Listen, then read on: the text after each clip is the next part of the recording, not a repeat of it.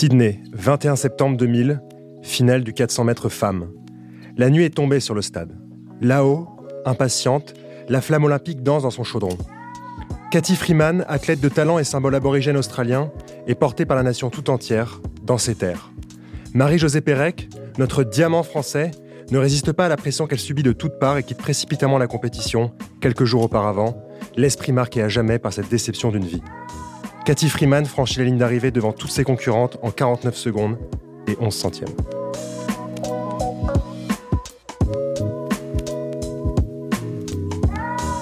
Pour ce deuxième épisode de la saison 2 du podcast Figure, nous avons décidé de recevoir Paul Miquel, rédacteur en chef de Sport and Style, le magazine lifestyle du quotidien sportif L'équipe et auteur du superbe ouvrage Montre rare en 2017.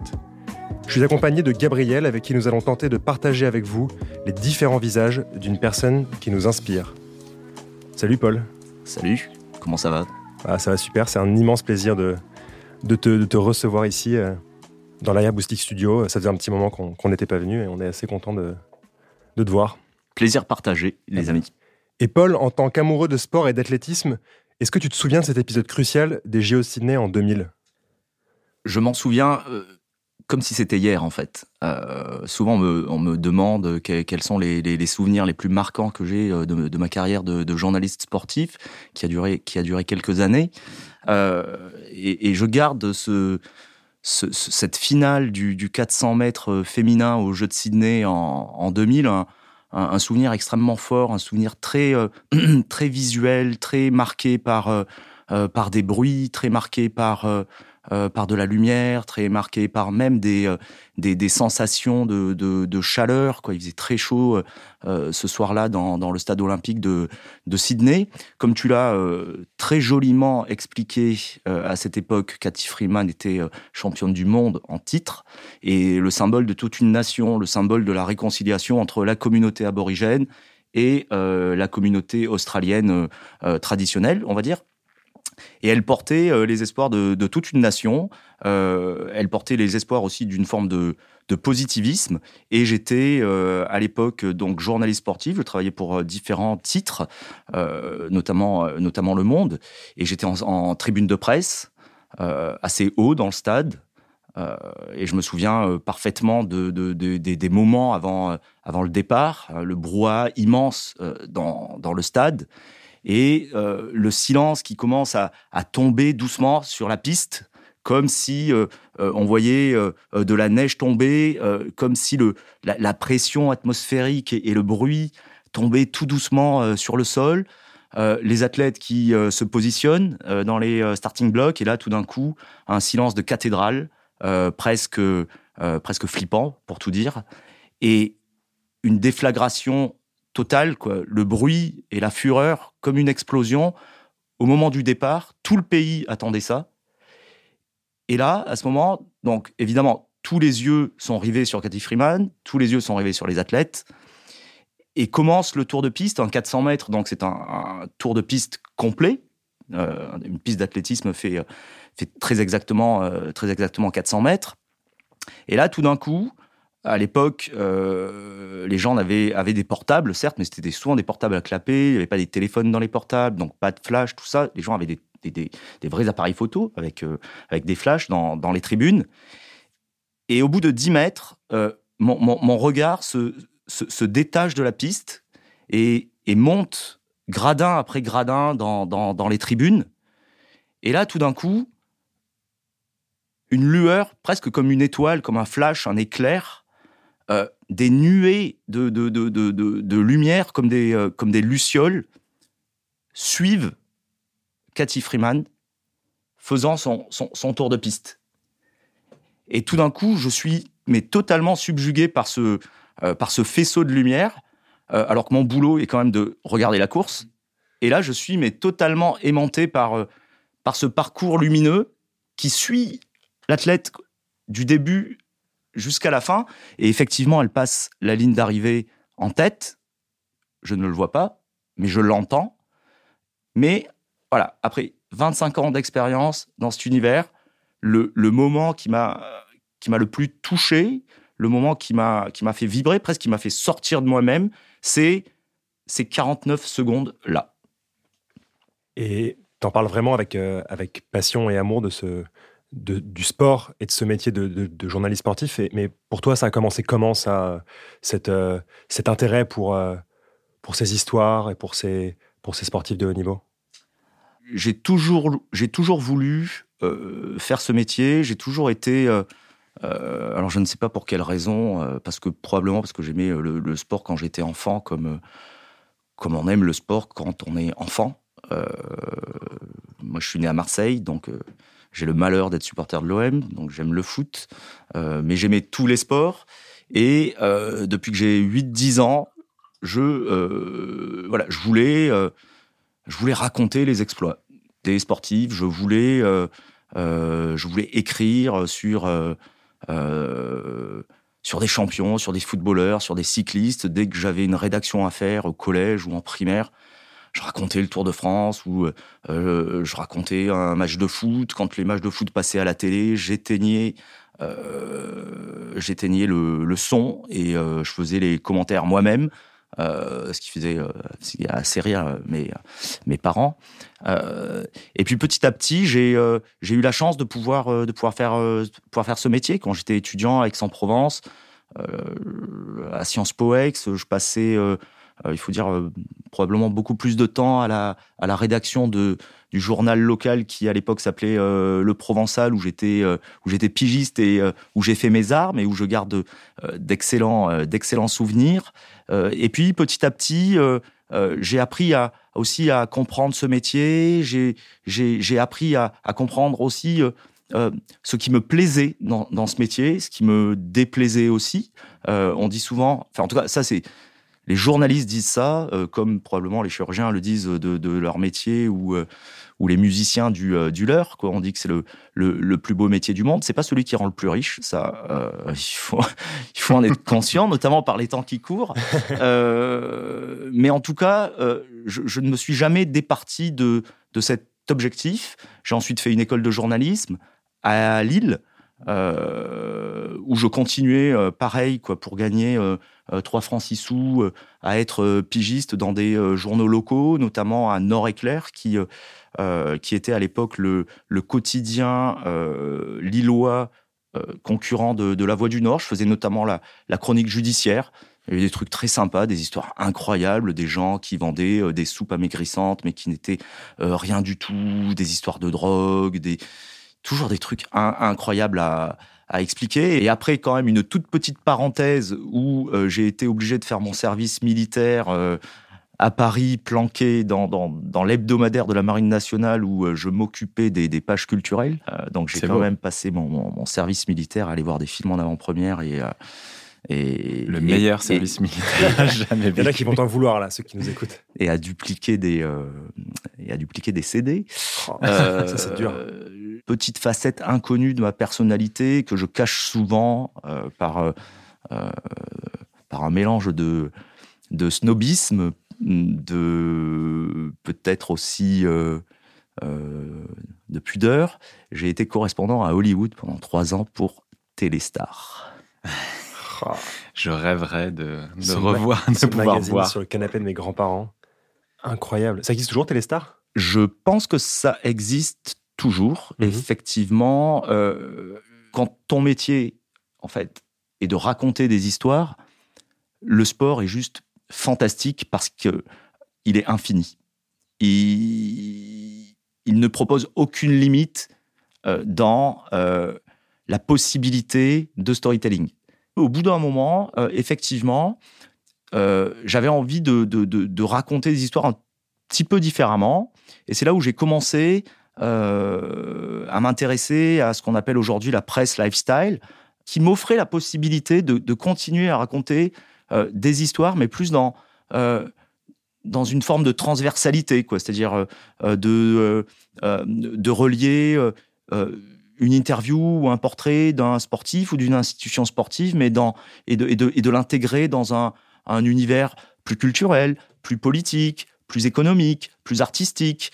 Et, et j'ai commencé à faire euh, mes premiers papiers comme ça, on va dire de grands reportages, euh, vraiment décalé euh, au magazine L'Optimum. et après avoir commis quelques reportages assez amusants, notamment un sur une école de une école de sambo à Moscou, le sambo étant la, technique de combat du KGB, qui est un mélange de lutte gréco-romaine et d'arts martiaux, et qui est enseigné dans un, dans un collège en banlieue moscovite, qui est à peu près l'équivalent de Eton en Grande-Bretagne, donc là où euh, se perpétue euh, ce que Bourdieu appellerait euh, la culture des héritiers, mais qui forme en fait l'élite russe et qui est l'endroit où le KGB à l'époque venait recruter ses futurs agents. Donc là, voilà, on est, j'étais avec un photographe que j'adore aussi, Fred de Gasquet, et, on s'est retrouvé en plein hiver. il faisait moins 25. Euh, avec, euh, on n'avait pas de fixeur à l'époque.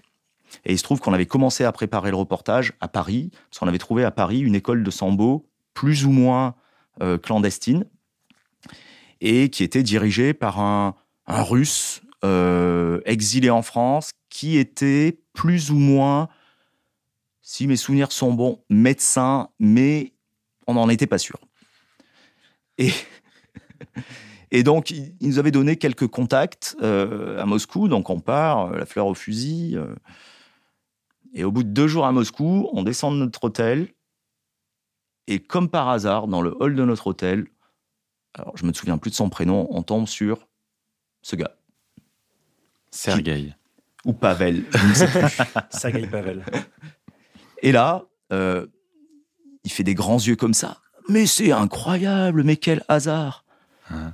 Voilà, donc vous voyez un petit peu l'histoire euh, et, on a été euh, voilà, on a été euh, suivi un petit peu partout, mais le, le reportage est paru et c'était et c'était vraiment super quoi. Et c'est à ce moment-là, là, on, on, est dans les années 2007, je pense. J'ai eu la chance d'être repéré par Condé Nast, qui était en train de de, de, de, préparer en secret le lancement du magazine GQ en France. J'avais été recruté euh, pour m'occuper de, de, la rubrique sportive. En revanche, euh, bizarrement, euh, rien n'avait été réellement prévu pour l'horlogerie. ce qui est dommage. Dans le GQ, ce qui était un petit peu étonnant. Parce qu'on n'y croyait pas Parce que quoi? Ben, Parce que peut-être que les gens qui, qui dirigeait ce magazine n'avait pas le feu sacré sur euh, le petit ressort. Très intéressant. ou, le, ou la beauté ésotérique d'un cadran pailleté. Et donc, je, comme moi j'aimais bien ça, euh, sans y connaître non plus beaucoup de choses, j'aimais bien ça, comment, comment on aime. Euh, alors si, je chinais, je faisais des salles de vente, j'achetais des montres par-ci, par-là.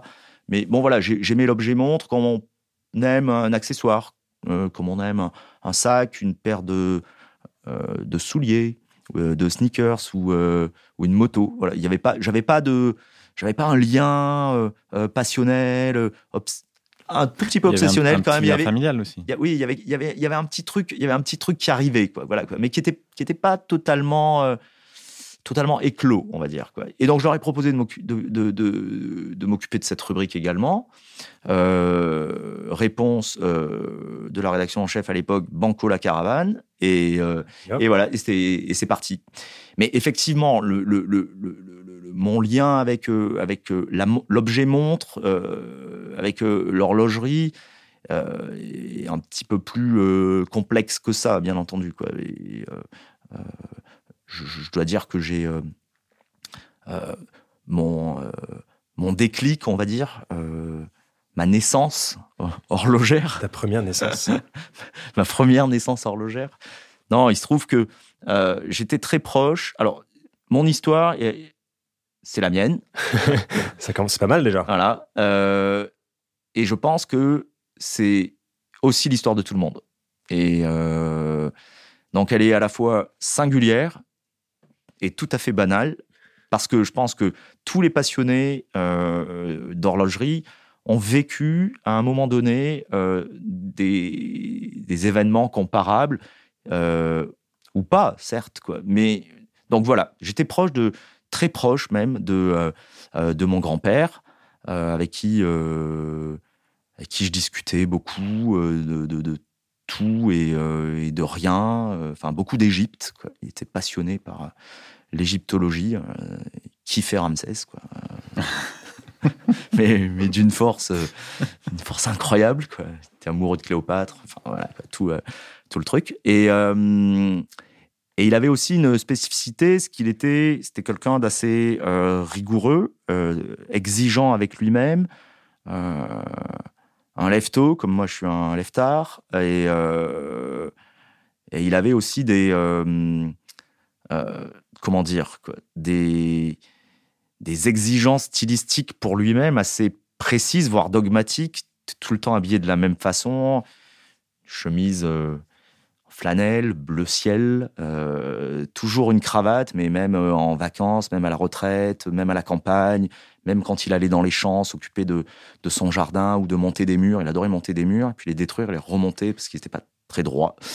Voilà. Euh, vous voyez le personnage, mais je l'aimais beaucoup. Et toujours un cardigan gris. il était chauve depuis toujours. J'ai toujours vu chauve. Et, et il ne portait que des montres Longines à cadran argenté, extra plate, à remontage manuel.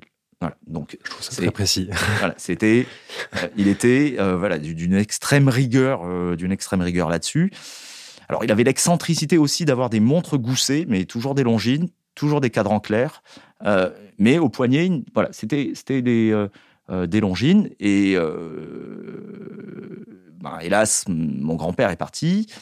Et j'ai récupéré une de, une de ces montres, une de ces fameuses Longines, euh, qui était toute simple en fait, mais tellement intemporelle, et qui, qui était dans un sale état. Voilà, elle était... elle, ne, elle ne marchait plus, le mouvement était bloqué, certaines pièces manquaient, le, la, glace était cassée. Et à l'époque, donc j'habitais, j'habitais à Paris et euh, je m'étais mis en tête de faire réparer euh, cet objet qui, pour moi, avait beaucoup de valeur. Euh, sa valeur vénale ou sa valeur spéculative était très faible, j'en conviens, mais pour moi, évidemment, ça avait beaucoup de valeur. Et donc, j'ai commencé à interroger les gens à droite, à gauche, où est-ce que je pourrais faire réparer. J'allais chez des, bijoutiers horlogers, mais comme ça, dans, la rue, j'avais pas trop d'adresse. Et puis, un ami me dit, tiens, voilà, dans le troisième, qui est euh, du côté de la rue Portefoin, euh, qui, euh, qui est qui est le coin historique des fournituristes horlogers, il y a tel monsieur au troisième étage, et il a un atelier d'horlogerie, c'est lui qui répare des grandes marques, il a plein de, pièces détachées. Donc j'y vais, je, rencontre ce, monsieur qui est, est très sympa, je lui, explique, je lui explique mon cas, il me dit ok, pas de problème, mais ça va prendre du temps. Euh, donc voilà, je lui peu importe le prix, moi je veux vraiment la faire réparer. Je crois qu'il avait compris, je n'étais pas le seul euh, personnage venant faire réparer comme ça une montre de famille euh, ancienne. Et j'y retourne régulièrement, tous les deux mois environ. Et puis je parle avec lui, il m'explique la difficulté de retrouver telle pièce. Alors comme tous les horlogers, d'abord il dit non mais j'y arriverai jamais, c'est pas possible. C'est puis évidemment c'est toujours possible. On fait un sourire, on boit un café. Et j'y retourne deux mois après, et puis il me dit Ah, tiens, j'ai retrouvé la couronne d'époque. Et puis petit, petit à petit, voilà, c'est créé une forme, je dirais pas une, une amitié, mais en tout cas euh, un lien avec ce, avec ce monsieur qui a compris ma démarche, qui était une démarche, euh, euh, et je le redis encore une fois, hein, très classique. Quoi. Et, et, ça a duré quand même un petit bout de temps. Hein, quand même, ça a duré un peu moins de deux ans. Ah et un jour, il m'appelle, il me dit Voilà, monsieur, votre montre est prête. Et donc là, évidemment, j'y suis allé dès le lendemain. Et, et, là, j'ai vu la montre. Et elle était quasiment neuve. Donc voilà, j'avais l'impression de. Et surtout, elle marchait. Elle fonctionnait. et là, évidemment, il y a beaucoup d'émotions qui, qui ressortent. parce que sans faire de la psychologie de comptoir, quand on ressuscite un objet comme ça, on ressuscite évidemment plein d'autres choses. Euh, alors on peut pas ressusciter un être humain, certes, quoi, mais en tout cas on ressuscite et, euh, et on fait renaître euh, des souvenirs, des images, des moments, des rires, des engueulades, des, des petits flashs comme là qui reviennent. et je pense que j'avais un petit peu les larmes aux yeux. Euh, je suis quelqu'un d'assez pudique, donc à mon avis, j'avais juste les larmes aux yeux, c'était juste ça. et, euh, et en fait, il m'a pas fait payer. Il t'a pas, fait payer? Voilà. Et là, je me suis, et, là, je me suis dit, ouais, c'est beau quand même. Il y a des, il y a des, il y a des belles choses. Il y a des belles histoires. C'est la montre peut provoquer des, euh, voilà, des, euh, des, belles histoires. Et, et cette idée de, de transmission, de, euh, qui, qui est quand même une, une notion et un, comment dire, un concept qui a été surutilisé par les, marques et les manufactures horlogères. Vous ne posséderez jamais. D'ailleurs, ce qui est le, slogan de Patek, qui est quand même d'une d'une intelligence suprême, c'est-à-dire qu'on dit que même si tu l'achètes à 100 000, c'est pas la tienne. c'est quand même, c'est, le, c'est, le luxe suprême, quoi. Enfin, bref, quoi. Euh, en tout cas, cette idée de transmission, elle existe vraiment. Et, et moi, j'avais envie de, de, la poursuivre. Et euh, voilà, cette année, mon fils a eu 20 ans.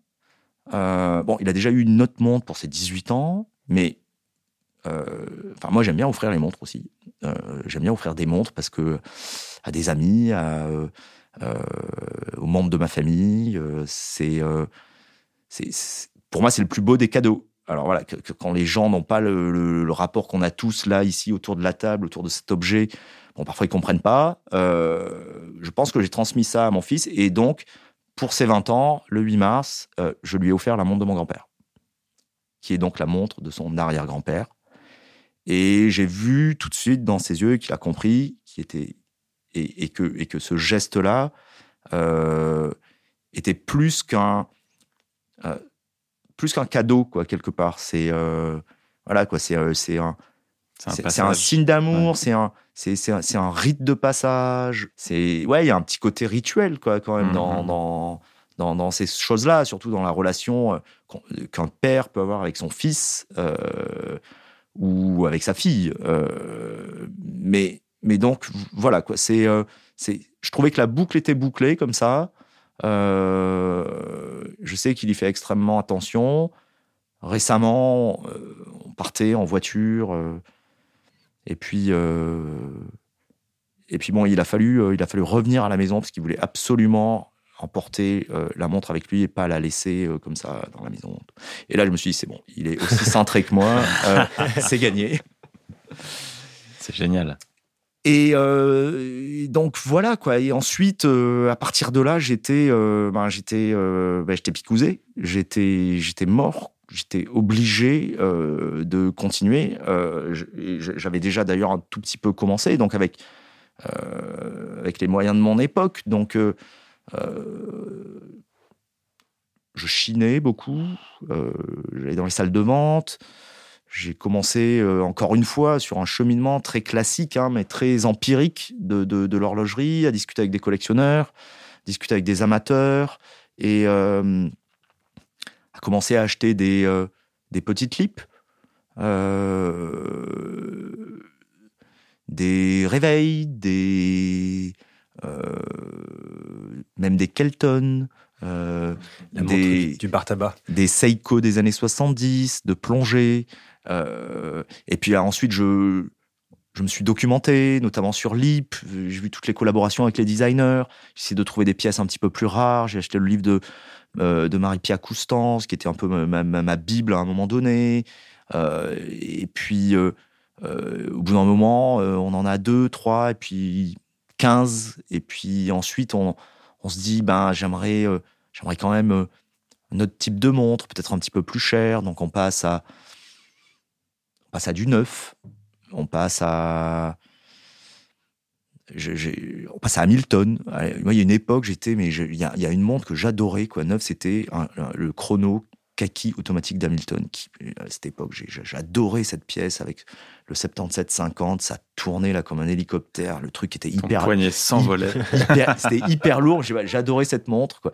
Et puis après, on veut, euh, puis après, on veut une longine. Et puis après, euh, ensuite, on veut. Euh, euh, une Oméga, et ensuite, euh, après, on veut une, une Rolex, puis après on veut deux Rolex, puis après on veut deux Omega et deux Rolex, et ensuite après on veut une Patek, et après on aimerait bien avoir une Urwerk, et puis en même temps on aime bien aussi les Atmos de Gégard Lecoultre, mais la maison est pas assez grande pour en avoir plusieurs.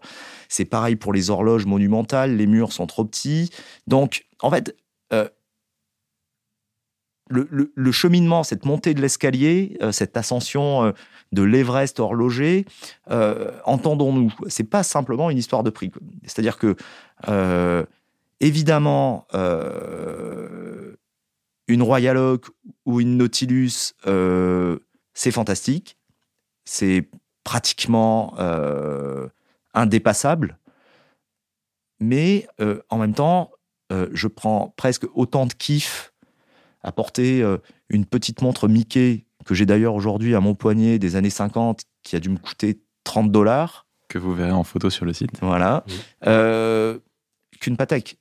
Et c'est, et, c'est vraiment comme ça que j'aime l'horlogerie. C'est-à-dire, c'est, euh, c'est, moi, je, je peux, mais réellement, m'enthousiasmer sur un produit publicitaire horloger des années 70 et faire des kilomètres pour l'acheter autant que pour une montre de collection, en fait. C'est-à-dire que euh, euh, tout ce qui comporte un écran, euh, un cadran, pardon, des aiguilles, un mouvement mécanique ou à quartz et qui affiche l'heure d'une manière ou d'une autre, ou même parfois pas l'heure, mais qui peut être.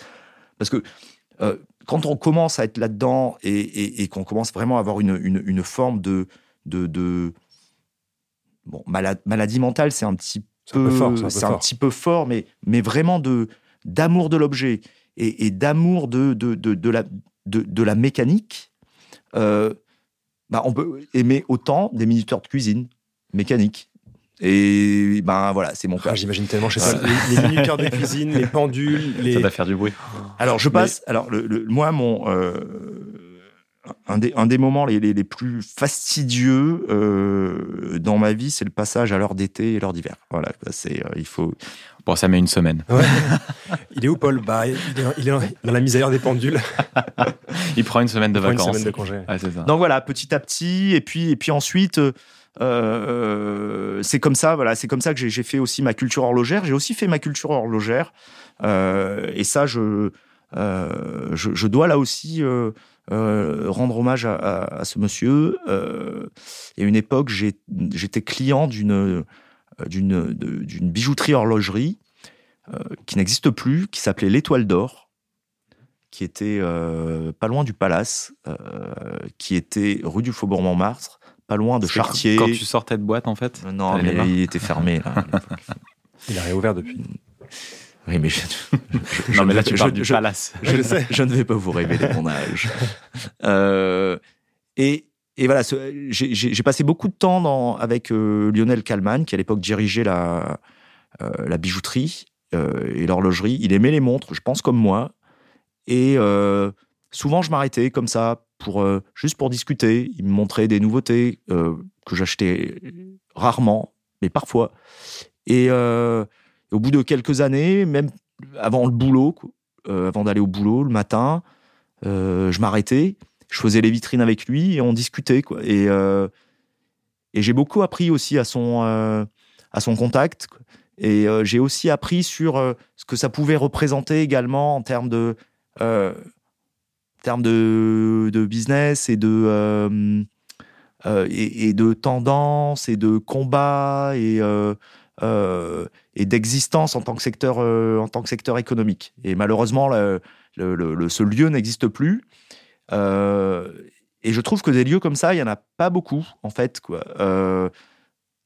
c'était vraiment un lieu de lieu de rencontre. Quoi. C'était c'était c'était et, ensuite quand on avait un petit peu d'argent, bah, quelque part on était heureux de le dépenser chez lui. Et, et, vraiment, il y avait, avait un salon, euh, on s'asseyait, il, nous montrait les pièces et euh, il en parlait avec amour et, euh, il savait très bien que quand je passais comme ça le matin, j'allais pas lui acheter la montre, mais juste en fait, il aimait ça et et ça, ça se transmet aussi en fait. C'est-à-dire cette, cette passion là, elle se, elle se transmet. Donc là, pour le coup, lui, il, la transmettait par son comportement, et par ses mots. Et moi, cette passion-là, aujourd'hui, j'essaie de la transmettre par mes mots sur du papier, donc dans des livres ou dans des articles de presse ou, des, papiers sur, sur le digital, sur Internet.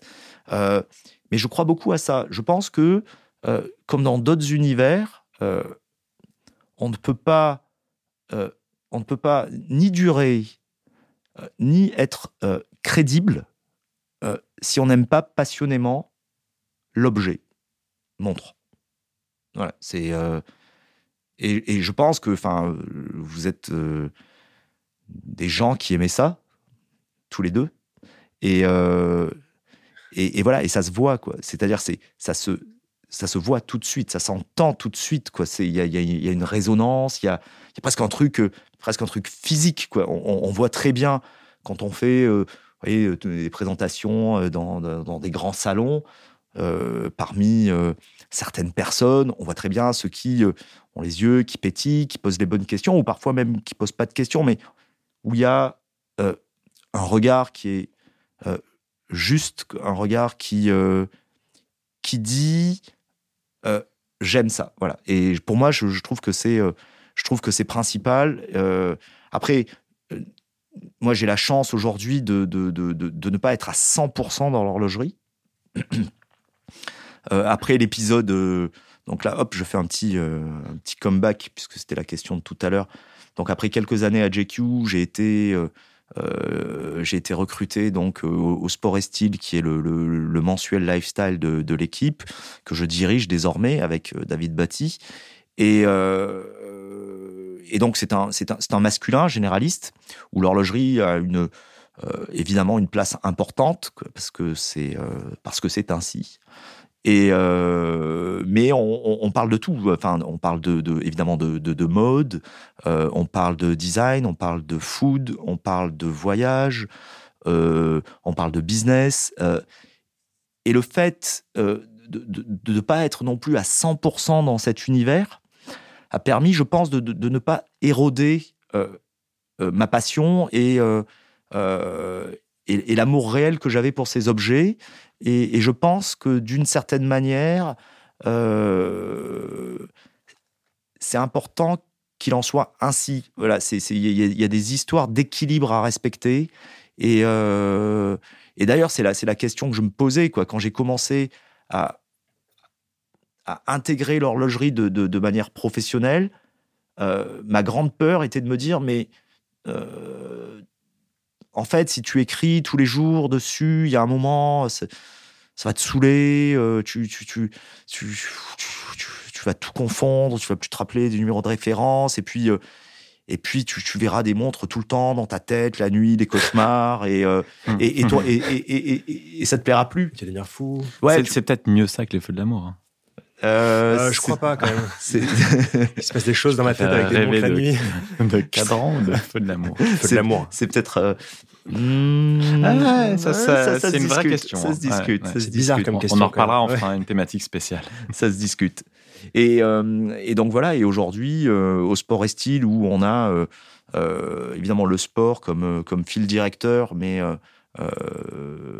nous, dans le groupe L'équipe, notre boulot, en fait, c'est de c'est de défricher les entre guillemets les, nouveaux territoires éditoriaux du sport, parce qu'il y a déjà le quotidien, l'équipe magazine, le site. Donc nous, c'est de relier le sport, qui est euh, donc, comme vous l'avez compris, un, un, monde polysémique, hein, qui a plusieurs sens, qui a plusieurs connexions.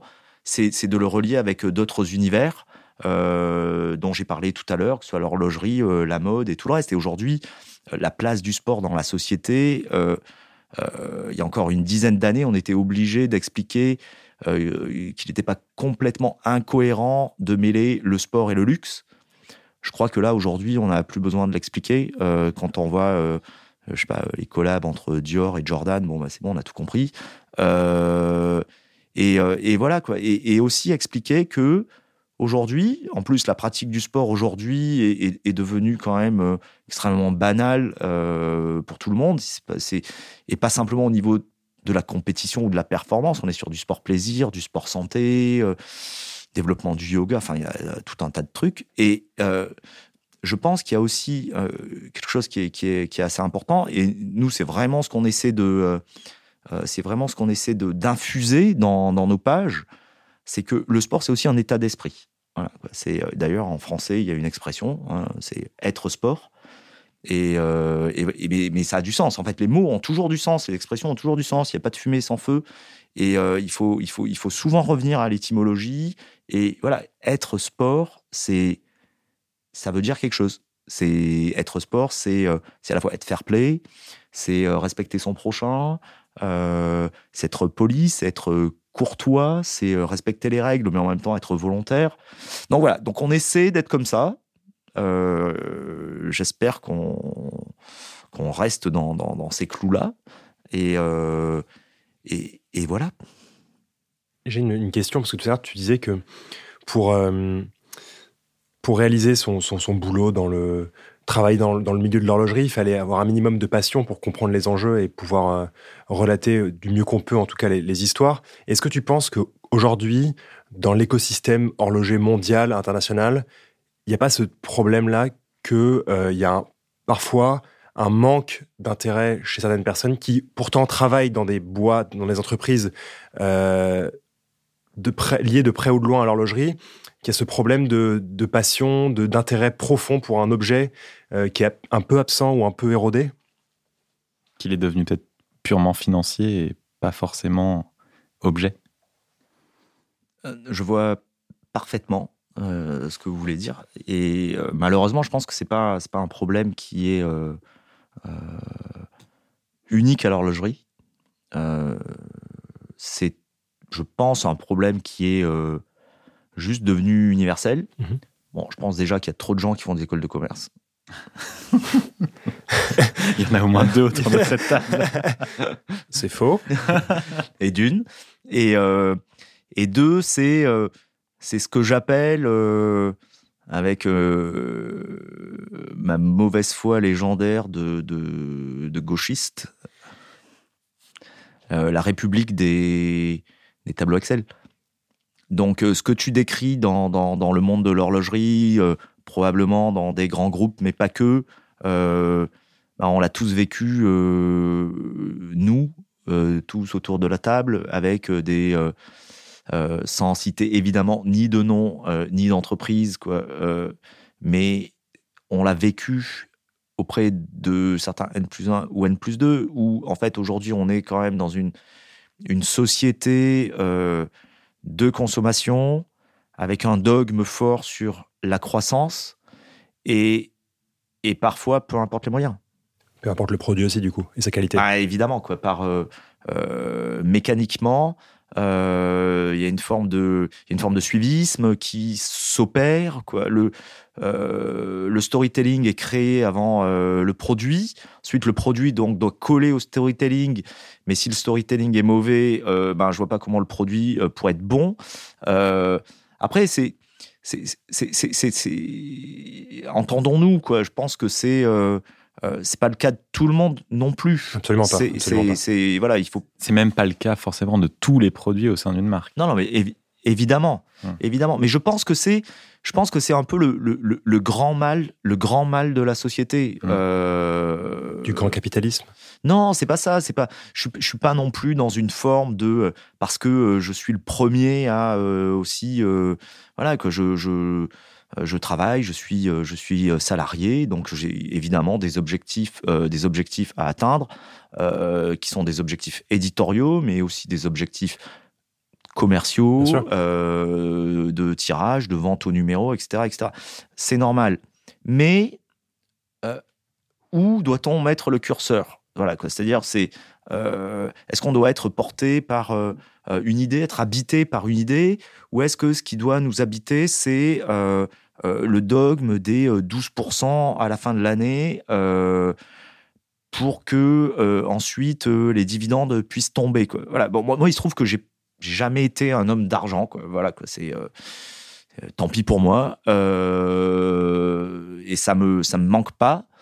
Mais, je pense que c'est ça aussi qui explique que c'est pas forcément une histoire de.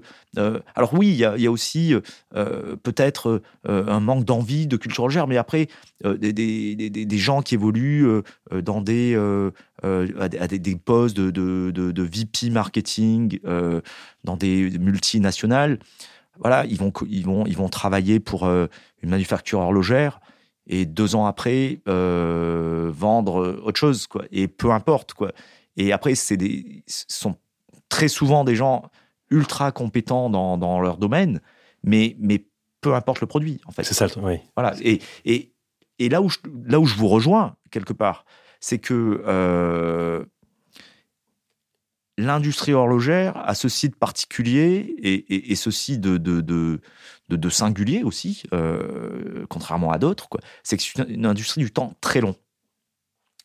Euh, vous savez le temps que prend la conception d'un mouvement, même un trois aiguilles tout, euh, tout simple, quoi. que le, le- le dessin d'une carrure euh, peut nécessiter des, des- des centaines et des centaines de croquis, idem pour euh, des aiguilles pour un bracelet. Pour un cadran, ouais. Voilà, donc entre le moment où l'idée survient, sa mise en place, sa validation, le prototypage, les premiers produits, les premiers tests, la commercialisation, on est, on est vraiment sur des, sur des temps extrêmement longs. Et, et c'est à la fois ce qui fait, à mon avis, la force et la faiblesse de l'horlogerie. Alors, la force, pourquoi la force? Parce qu'en fait, c'est que le, le- le présupposé de l'intemporalité du produit euh, nécessite ce temps long. C'est-à-dire nécessite cette, cette infusion, nécessite ce- cette réflexion, nécessite euh, presque ces allers-retours et parfois ces raturages, euh, etc. Et à la fois, c'est un énorme inconvénient euh, parce qu'en fait, ce temps long euh, qui touche un petit peu et qui permet de toucher à l'intemporalité, quoi, euh, crée une forme d'imperméabilité à la tendance. Euh, C'est-à-dire que le monde de la mode, qui est lui, pour le coup, tout l'inverse, le monde de, de, un monde extra court, une industrie euh, très rapide, euh, que ce soit en tendance ou en même si on dit que la mode dicte la tendance, c'est pas pour rien, quoi. C'est parce qu'en fait, c'est c'est l'industrie qui est avant-gardiste, mais au premier sens du terme. c'est celle dont, dont, dont, dont, dont la- l'espace-temps entre l'idée, la prod et la diffusion est la plus courte. Sauf que dans l'horlogerie, quand une tendance même forte arrive, le temps que elle, elle, elle se véhicule en lyria euh, jusqu'à la vallée de Joux ou vers la Chaux-de-Fonds, En première classe. qu'elle soit traduite dans le qu'elle soit traduite dans le patois euh, et qu'ensuite elle soit modélisée en, en produit horloger euh, expérimenté testé bah, en fait la tendance elle est finie quoi C'est- alors Ouais. j'exagère un petit peu je suis très caricatural là-dessus mais mais c'est aussi une réalité quoi c'est-à-dire que euh, il y a toujours cette ambivalence entre on prend le temps parce qu'on fait des objets qui euh, D'ailleurs, certains aujourd'hui sont garantis euh, 70 ans ou euh, que sais-je, quoi. Et, cette, et, et, et d'un autre côté, quoi, le, le, le, travail des, euh, des communicants et des, et des marketeurs qui se doivent d'être euh, euh, dans la tendance, mais, mais, mais qui ont toujours un petit peu ce, ce temps de retard. Mais, mais ce temps de retard, c'est pas forcément leur faute. Ce temps de retard, il est, il est aussi lié à, à la nature même et intrinsèquement structurelle de leur industrie. Et donc, comment transformer ce, ce, ce truc-là en, en, en force Euh, J'ai mes idées, mais là, les gens peuvent m'appeler. hein. Pour le conseil. Paul, le médium en horlogerie. Composez le 08 00. 36, 36, 36. C'est combien la minute? C'est, euh, je vais appeler Monsieur Cyclopède, on verra bien. Je crois que c'est 12 centimes, un truc comme ça. Euh, mais tu as tout à fait raison. Et mais je pense que c'est même pas un- le problème, c'est qu'on on veut peut-être de temps en temps en faire un produit mode, mais par essence, ça n'en est pas un. Et en fait, peut-être qu'il traverse tout simplement les modes et qu'il peut s'adapter à toutes les modes. Tu peux, tu peux probablement porter une, une longine euh, avec un sarwell, comme avec un costume, comme avec je sais pas, tous autour de la table, on pourrait porter la, même montre et elle s'adapterait en fait à notre euh, façon de s'habiller, personnalité, etc. C'est à peu près ce que vous avez fait en lançant Serica, n'est-ce pas? Ouais, tu vois, je comptais même pas en parler. mais, en tout cas, je te rejoins là-dessus, c'est que en travaillant sur Serica ou, en, même en, allant, on a eu la chance de parfois ensemble et, même euh, ou pas d'aller de, visiter des manufactures, de d'entendre ce que nous disent les euh, les, fabricants de montres, en effet, développer un tel produit, ça met euh, énormément de temps. Et euh, ça met et c'est nécessaire en fait parce qu'il faut euh, il faut le regarder à plusieurs reprises pour pour voir si vraiment il s'adapte bien à, un poignet, s'il s'adapte bien à la vie d'une de la personne qui va le porter. Et ensuite, en termes de production, de de tout, tout est long, tout est long. Et ce qui, ce qui, compose aussi, on, a eu, on a eu euh, pendant, euh, pendant le, confinement, là, on a, on a, profité pour remettre en avant certains, certaines publications, euh, et dont une qui avait un, qui a extrêmement bien marché, mais qui a, qui a un sujet un peu difficile, c'est la vraie valeur d'une montre. Mhm. Et la vraie valeur d'une montre, beaucoup de gens additionnent un, un, coût de production, enfin plusieurs coûts de production, et se fixent la valeur de cet objet-là. Mais c'est pas ça la valeur d'une montre. La valeur d'une montre, elle est composée de déjà de la matière grise, de, de, des personnes qui vont penser l'objet, ensuite de tout ce temps qui est nécessaire pour le développer, et évidemment euh, de, de, besoins financiers pour faire connaître ce produit, parce que euh, on a beau sortir le plus beau produit du monde, si personne ne le voit, bah, forcément, euh, personne ne va l'acheter. Et, en ça, la valeur d'un objet, c'est beaucoup plus complexe euh, cette notion-là est beaucoup plus complexe que juste additionner des plus. Oui, et puis la valeur de l'objet dépend aussi euh, de ton volume de vente, euh, de, tes marges, peut être tout à fait pragmatique. mais mais il y a un truc quand même au-delà des chiffres qui, qui, moi, est, me semble hyper important sur, sur l'objet montre, comme on, comme on dit ici c'est que c'est un des, un, des rares objets déjà euh, qui touche directement notre peau, notre mmh organisme. Euh, quand, alors, vous allez me dire, oui, mais alors quand, là, on a un casque sur la tête, oui, ok. Euh, tu le portes peut-être pas tout le temps. Exactement. quelques bijoux, principalement des bagues et des vêtements, mais les vêtements bah, on les change tous les jours. Euh, c'est préférable. Et, et, le, et, le, et, le, et le rapport avec l'épiderme n'est pas exactement le même. Là, une montre bracelet, elle s'attache. Voilà. Elle, déjà, elle s'attache euh, au poignet. Euh, et, et, le, et, le, et le lien, au risque d'être un petit peu ésotérique, le lien profond de, notamment d'une montre mécanique qui est euh, quand même un, euh, un objet contenant un mécanisme qui est euh, qui, retranscrit une forme de cosmogonie, c'est-à-dire un univers en soi. Le calcul du temps, c'est un univers en soi qui est encapsulé dans une boîte en métal précieux ou non ou autre, plastique parfois, injecté, recyclé. C'était la minute euh, éco-responsable. Mais ce mouvement qui tourne et qui touche le corps, c'est juste unique. C'est-à-dire qu'il n'y euh, a pas d'autres objets, on n'autorise pas notre corps à porter ce genre de choses autre qu'une montre.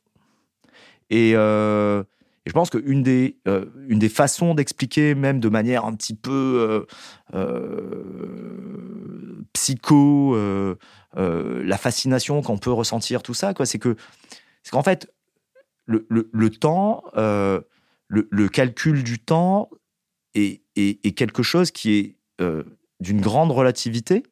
Hein, merci Einstein. Le temps n'a pas la même valeur euh, ni la même course à, euh, euh, moins 2000 mètres sous la mer et à 8000 mètres d'altitude. Alors évidemment, là, on calcule en millionième de millionième de millionième de seconde, mais c'est la réalité. Et on ne peut pas l'arrêter, évidemment. on peut essayer de le, de le, calculer, on peut essayer de le découper, on peut essayer de, de, le, de le complexifier en ajoutant. D'ailleurs, c'est fantastique, des complications horlogères. Mais oui, certes, c'est compliqué, mais c'est, enfin, pourquoi les appeler comme ça? Bref, euh, et, et, ça, on l'a, on l'a au poignet. Donc, c'est, c'est, c'est, juste, c'est la course de l'univers qu'on a au poignet. Et euh, des gens qui ne supportent pas de porter des montres. Euh, alors après, c'est parfois pour des raisons esthétiques, pour des raisons d'allergie, euh, tout ça. Mais moi, c'est quelque chose auquel je, pense souvent sur ce, mouvement-là, c'est-à-dire euh, euh, ce, mouvement quasi perpétuel, et de se dire, on a presque un, un, autre corps vivant, certes mécanique, mais attaché à nous, et euh, alors oui, c'est ça, ça, fait presque un peu peur. On se croirait euh, quand, quand je raconte ça, c'est on a presque l'impression que c'est l'introduction d'un, roman fantastique de euh, d'Edgar Allan Poe, quoi. Tu vois quoi. C'est mais mais, mais, mais c'est vrai quoi. C'est, c'est, peut-être inconscient, mais mais ça ça, ça joue euh, ça joue forcément. Euh, dans, dans, dans, la complexité de valorisation de l'objet aussi. Quoi. C'est, c'est, euh, quand tu disais ça prend euh, le, temps qu'il faut pour prendre pour dessiner une carrière, oui, bien sûr, quoi. bien sûr, c'est c'est pas rien de euh, d'exhiber quelque chose sur sur soi en fait quoi. Ça alors et, et, et, je passerai rapidement sur évidemment le le rôle statutaire, l'objet social que ça peut représenter, etc., etc. Tout ça a été dit, redit, et, moi personnellement m'intéresse assez peu en fait. Euh, en revanche, euh, le fait de, de, comprendre, je ne sais pas si ça vous est déjà arrivé de, de, de réfléchir au temps euh, de, cette manière-là, en essayant de se poser et, de prendre conscience que, en fait, ben, ce que je viens de dire là, ça y est, c'est déjà fini. Et, et que le mot que je vais prononcer dans deux secondes, ça y est, je le prononce, et là, c'est déjà du passé. C'était prononce le mot. je l'ai déjà prononcé. donc, donc voilà, on est, on est, je pense que c'est aussi euh, un, objet qui, euh, qui peut te transporter dans une forme de métaphysique, euh, clairement. et j'en veux pour preuve les, les devises latines qui ornent les cadrans solaires euh, en France euh, ou en Suisse et qui, dans la grande majorité des cas, euh, parlent justement du, du temps qui fuit, tempus fugit, ou ultima forsan, peut-être la dernière, quoi, ultima necat, quoi, la dernière te tuera. On est, il y, a presque un truc parfois un peu un peu morbide quoi là-dedans quoi. Dans euh, dans le fait de, de, porter une montre quoi. C'est euh, euh, alors c'est un rapport au temps. Alors souvent mes amis qui sont pas spécialement amateurs d'horlogerie me disent non mais toi en fait quoi de toute façon tu peux jamais te poser deux secondes tu es toujours en mouvement c'est vrai que j'ai même en tant que Marseillais, je n'arrive pas à faire de sieste. Euh, donc, euh, euh, je suis toujours en mouvement. Je pense que tu es le seul au monde, le seul Marseillais. Et, et, mais, et, et voilà, ils me disent, c'est. non, mais évidemment, ton amour des mondes, c'est parce que tu as un lien petit peu psycho au temps. tu veux mettre le plus de choses possible dans une journée, dans une matinée, dans une heure, dans une minute, dans une seconde, peut-être. quoi. mais reste que euh, moi, ce qui me fascine, c'est que la marge de l'univers se retrouve dans un petit truc de 2 cm. Voilà. Hum. Alors, on vient de prendre une leçon de, cosmogonie euh, par Paul Miguel. Je pense que tu as trouvé le sujet de ton prochain bouquin. on est parti de la montre et après comme objet morbide, du coup, ce qui fait que je vais retirer ma montre tout de suite. Mais on peut peut-être passer à Paul, Paul Miquel encore vivant. Ouais. Euh, je crois qu'on a quelques petites questions à lui poser. peut-être un passage qu'on coupera au final. Non, non, non, c'est une bonne transition C'était euh, une très très belle transition pour finalement, nos, sur, nos, sur nos questions habituelles de, de, de, de fin de podcast. pour nos questions, comme on dit, vitales, mais pas vraiment vitales. Alors, ces questions-là, elles vont te paraître, c'est une montagne à gravir. Tu vas dire, mais qu'est-ce que je vais pouvoir dire? Je peux dire tellement de choses. Mais l'objectif, c'est de d'être euh, hyper succinct ou pas. Enfin, il n'y a rien, il n'y a, pas de problème. Mais en tout cas, ne, ne t'effraie pas à, à l'écoute des questions. La première question, c'est les essentiels de Paul Miquel. Qu'est-ce que c'est? Je ne vais pas développer ma question. C'est ça. C'est quoi tes, tes essentiels? Qu'est-ce que tu as toujours envie d'emporter avec toi? Qu'est-ce que tu aimes profondément? Ce dont tu ne peux pas te passer? Tu, tu développes là. Ouais, pardon, j'ai développé. On coupera ça. Hmm, alors d'abord, une paire de chaussures de course. Hmm. Ensuite, bonne question. Évidemment, des montres. Euh, souvent un bouquin qui me suit. Euh, mais là, c'est mon jardin secret, donc euh, je le garderai pour moi. Et, euh, et voilà, c'est tout. Je suis à la fois très consumériste, très matérialiste, mais en fait, les essentiels, si on reste sur la vraie définition du mot, c'est tout ce qui n'est pas superflu. Et je pense que, en fait, aujourd'hui, dans notre société, tout est quasiment superflu. Donc voilà, moi, pour, euh, vivre, euh, ouais. Alors évidemment, on ne parle pas de la famille, des, mais c'est. euh, Il y en a qui vont se sentir vexés là. La montre avant la femme, la montre avant les enfants. Mais non, mais vous disiez, les essentiels, les, pour moi, les essentiels sont des, euh, des, euh, des objets, quoi. Enfin, ça veut, ça veut rien dire. C'est, qu'est-ce que tu emportes sur, euh, sur, sur une île déserte. euh, voilà, moi, j'ai, j'ai, j'ai senti la question, euh, la question comme ça. Mais c'est bien, c'est bien. Exactement ça. Euh, donc voilà, quoi. C'est, euh, euh, c'est de quoi courir sans euh, avoir mille ampoules aux pieds, euh, avoir le temps, euh, de quoi lire, et peut-être, certainement, euh, si je me retrouve seul, un canif. Suisse, bien sûr. C'est bien de le préciser. Mais écoute, t'as été plutôt succinct. En général, c'est une question, les gens prennent 37 minutes pour y répondre. C'est parfait. On, a, on, on t'a entendu un peu parler de voyage. Où est-ce qu'on peut te, où est-ce qu'on peut te croiser? Dans les endroits où tu aimes notamment aller et retourner, en l'occurrence. Alors j'aime bien retourner dans les endroits que j'aime. Alors, euh, Marseille. alors, un tout petit peu plus au nord, Mhm. dans un coin que Gabriel connaît bien, euh,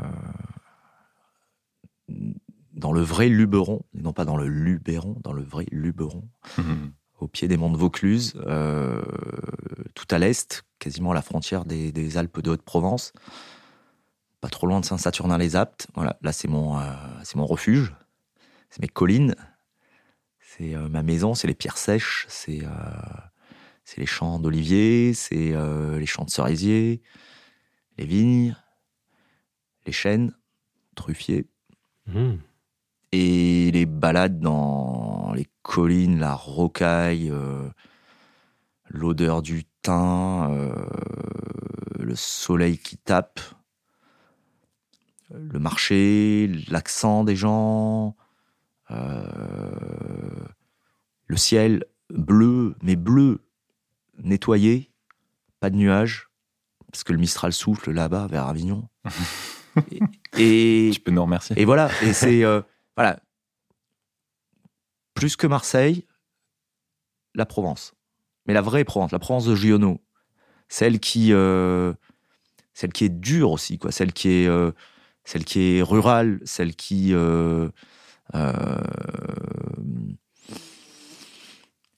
celle qui aime les bergers, celle qui euh, euh, celle qui tanne la peau, euh, qui la ride, qui cette Provence qui qui contrairement à ce qu'on pense en fait n'a pas cette lumière jaune colorée dorée mais qui a cette lumière blanche pâle euh, écrasante euh, et qui, et qui incite à, chercher l'ombre. Moi, j'aime la Méditerranée. tous les pays du pourtour de la Méditerranée, et, euh, parce que j'aime passionnément cette lumière-là. Voilà, et c'est une lumière qui, qui, qui, à la fois qui, qui aveugle, mais c'est une lumière aussi qui, qui énergise, quoi, qui, qui alimente, qui rend fort, quoi, qui, mais qui parfois euh, euh, peut aussi euh, effrayer, qui parfois peut, peut anéantir, qui parfois peut faire mal. mais, mais, mais en tout cas, c'est cette lumière-là, moi, qui m'aimante. Et je vais vous dire juste deux endroits. Et il y a un deuxième endroit que j'aime beaucoup, où je retourne en vacances, mais très, très, très, très, très, très, très souvent sur une petite île grecque dans les Cyclades euh, que j'ai découverte il y a assez longtemps euh, grâce à un ami. Parce que j'étais, euh, en fait, j'étais, c'était une année où j'avais zéro plan de vacances et c'est vraiment un très bon ami. Et puis il m'a dit non mais va là-bas, je te connais, tu adoreras. Et il avait raison, preuve que c'est vraiment très bon ami. Et donc c'est à Sifnos. Et et ce que j'aime là-bas, en fait, ce que j'aime dans la Grèce, je pense que dans une autre vie, j'ai dû être grec, en fait. Quoi. Et euh... l'introspection. Non, mais vraiment. Un podcast. non, oui, mais grec avant. On va loin. non, mais grave, quoi. Je, je pense que j'ai, je, je, je, pense que j'ai, j'ai été grec parce que à chaque fois que je retourne là-bas, j'ai l'impression d'être chez moi. Alors, je suis clairement pas chez moi, je parle pas grec, euh, mais quand tu viens de la Méditerranée euh, et que tu te retrouves comme ça perdu au milieu de la Méditerranée, euh, contrairement à ce qu'on pense, quoi, c'est, les, les, les, îles des Cyclades sont des, lieux certes paradisiaques en été, mais qui peuvent être aussi extrêmement inhospitaliers en hiver ou à l'intersaison. Et le vent qui souffle là-bas, qui est l'équivalent du Mistral, qui s'appelle le Meltem, Meltemi en grec, te, te, te, te, te rend complètement, euh, complètement dingue. C'est-à-dire que quand ça souffle vraiment très fort, les bateaux sortent plus, tu, tu, tu, ils t'emportent comme ça, si tu te balades sur, euh, sur une crête. Et surtout, ce que j'adore là-bas, c'est, c'est que tout est plus, plus. Voilà. C'est-à-dire que les, les, les, murs des, des, des, des maisons blanches sont plus blancs que blancs. L'eau la Méditerranée est plus bleue que bleue. Et, euh, et ça me suffit, en fait. Quoi. C'est... J'y retrouve parfois aussi les, euh, les, euh, ouais, les saveurs, les, les couleurs de la Provence, je dois dire. Quoi. Et ceci expliquant peut-être cela. Voilà, donc deux lieux, pas plus. Très bien. Ça m'a donné envie de voyager en plus. J'y étais là. Hein. Ouais. T'étais grec toi aussi un petit peu. un petit peu. Dernière question. On... Pachetos. on quitte les essentiels et les voyages. Question difficile. Quelle personne, alors ça peut être euh, du singulier ou du pluriel, quelle personne t'inspire le plus? Ou t'a inspiré? Waouh.